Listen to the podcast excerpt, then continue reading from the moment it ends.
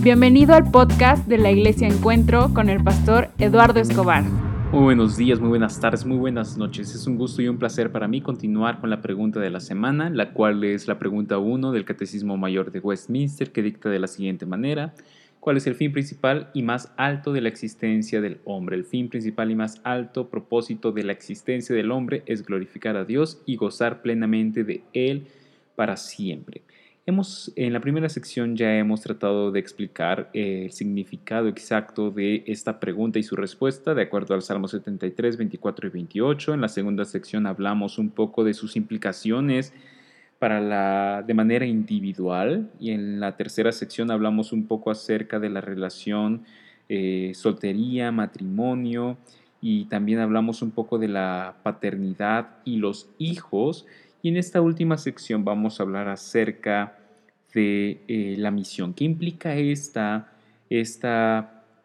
pregunta y respuesta para nuestra labor como iglesia de manifestar el reino de Dios a través de palabras y hechos en medio de esta ciudad en la cual Dios nos ha llamado a ser discípulos. En primer lugar, tenemos que tener muy, muy claro que glorificar a Dios y gozar de Él para siempre, eh, esa, es, esa es la misión de toda la humanidad y eso es a lo que estamos llamando nosotros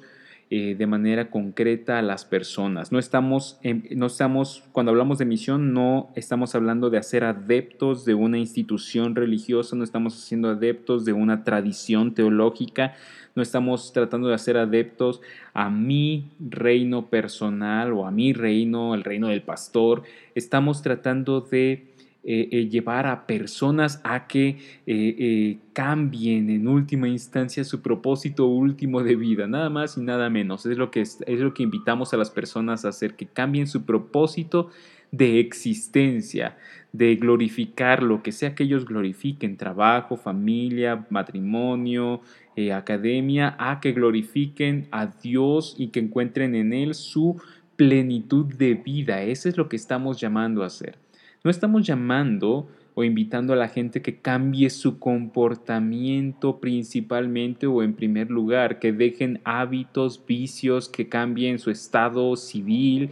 que eh, eh, corrijan algunas eh, relaciones que tienen en primer lugar. una persona puede tener una apariencia de santidad, puede tener todo su papeleo en regla, un estilo de vida muy ético y aún así vivir y existir no para la gloria de Dios y por lo tanto también eh, necesitaría cambiar su propósito de vida porque no es por obras que somos salvos. Una persona muy, muy ética puede terminar en el infierno, claro que sí, si su propósito y sentido último de vida no es Dios, porque el propósito no somos salvos a través de nuestra ética, somos salvos por gracia. Y entonces eh, tenemos que tener muy claro que el propósito de, que tenemos con las personas, nuestra misión es manifestarles el reino, esto, manifestarlos, manifestarles la gracia de Dios, manifestarles la gloria de Dios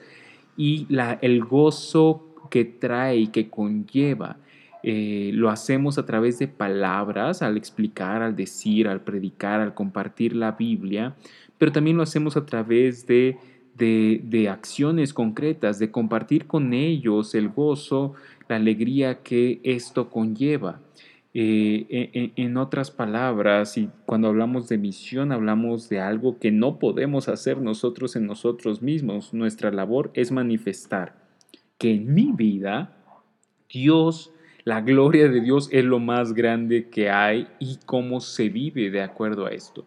Vamos a tratar de poner algunos ejemplos. El ejemplo de la generosidad. Una persona es capaz de desprenderse de la riqueza cuando entiende que la gloria no se encuentra en el dinero y por lo tanto es capaz de darlo de manera generosa. Eh, eh, y que la felicidad no se encuentra en la acumulación de la riqueza material y por lo tanto puedo desprenderme, puedo ayudar, puedo puedo ser generoso y es de esa manera que la generosidad manifiesta el reino de Dios a través de palabras y a través de acciones concretas a los que nos rodean. Hay esta persona, la gente debe de llegar a la conclusión, ¿no? Esta persona tiene, conoce una gloria más grande que la riqueza, conoce algo mayor que el dinero y un gozo y una alegría que lo sobrepasan. También eh, la forma en la que sufrimos públicamente declara la gloria de Dios y el gozo que conlleva, porque si en medio de una tragedia, en medio de la crisis económica, en medio de la crisis laboral, en medio de la pérdida de un ser amado, eh, eh, nuestra, nuestro consuelo, nuestro dolor y nuestro llanto está permeado por la gloria de Dios y yo sé que más que la gloria no se encuentra en mi ser amado que he perdido, que la gloria no se encuentra en, eh, eh, en mí, sino en Dios. Eh, mi sufrimiento, mi tristeza y mi dolor lo manifestarán también. Tendré un sufrimiento que claro que se sufre, pero se sufre con esperanza, se sufre de manera agridulce porque en medio de todo dolor nosotros entendemos que hay esperanza eterna y que Dios como el objeto de gloria más grande que hay es capaz de vencer a la muerte. Y entonces nosotros podemos tener una alegría y un gozo eh, que, supera, que, que, supera nuestro dolor y nuestra tristeza. Y aunque hay lágrimas y hay sufrimiento, también hay un consuelo y hay una paz. Y esto también nos lleva a manifestar el reino de Dios, la gloria de Dios, con palabras y con acciones.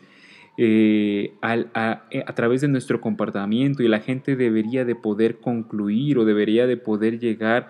a, algún tipo de vaga idea de esta persona que está sufriendo y que al mismo tiempo tiene esperanza, conoce algo más grande que la familia, conoce algo más glorioso que el amor romántico, conoce algo más pleno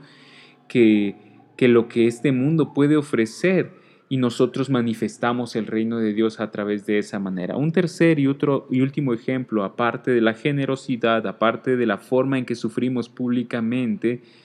eh, tiene que ver también con nuestras relaciones humanas, tiene que ver también con el perdón que nosotros ofrecemos, el perdón y la aceptación que ofrecemos, porque mientras que las relaciones humanas están marcadas de manera natural por nuestra naturaleza pecaminosa, por eh, la falta de perdón y la falta de aceptación a aquellos que son diferentes o que piensan opuesto a mi persona, yo puedo aceptar y puedo perdonar a aquel que piensa opuesto a mí o que ha sido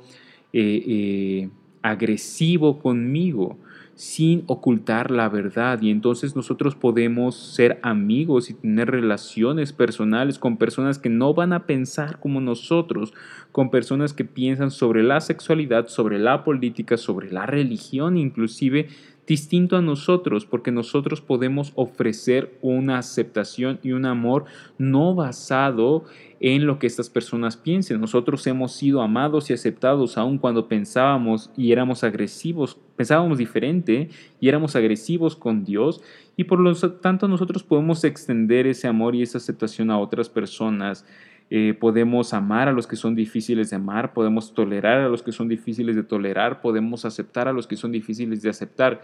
Y quiero ser muy claro en esto, porque amar, eh, tolerar y aceptar no significa necesariamente que vamos a aceptar, eh, que vamos a aplaudir o que vamos a aprobar como correcto un estilo de vida. Lo que significa es que aunque aun y cuando consideremos que su estilo de vida, sus decisiones, sus acciones son equivocadas, pecaminosas y destruirán su vida, nosotros podemos amarles y aceptarles, eh, podemos expresar generosidad con ellos, podemos expresar amor hacia, hacia ellos,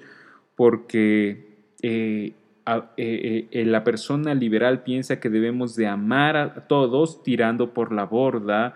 eh, la verdad y la persona legalista piensa que tenemos que rechazar a todos aferrándonos a la verdad, pero la realidad es que el Evangelio es verdad y es gracia, es verdad y es amor gratuito y podemos amar a las personas y aún así diferenciar entre el pecado y lo que no es pecado. Pero en última instancia implica de nosotros que eh, aquellas personas que piensan distinto, que nos han agredido, nosotros podemos manifestarles amor, aceptación y tolerancia, lo cual esperemos que nuestro estilo de vida sea tan impactante que les lleve a preguntarse cuál es la gloria a la cual nosotros nos aferramos, que nos hace inclusive capaces de eh, ser generosos, de dolernos en esperanza y de amar y aceptar al que es difícil de amar y ser felices en medio de esta situación.